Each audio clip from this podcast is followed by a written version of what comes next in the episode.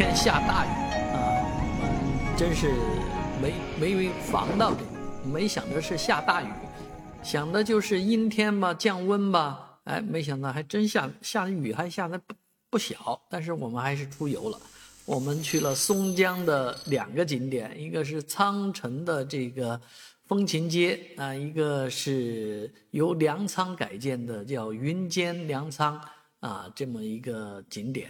啊。苍城风情一条街处于一个在一边开发一边这个整理的这样的一个阶段啊，一边运营，反正就是半半捞捞啊。你说它不好还不错啊，你说它不好啊，你说它好吗？它也不不太那么理想。反正一条街走完还是蛮有一些收获啊，也也是有一些呃趣事啊，也是一种怀旧啊。走在这条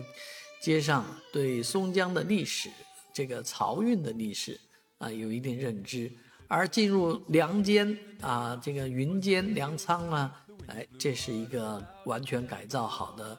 旅游设施啊，也是米的文化。我们。啊，也趁兴登高啊啊，顺着谷仓爬上去了，啊，但是呢，这个地方确实景点里面呢缺少人气啊，整个节日期间大概大部分这个设施都处于停运啊，没有人经营的状态，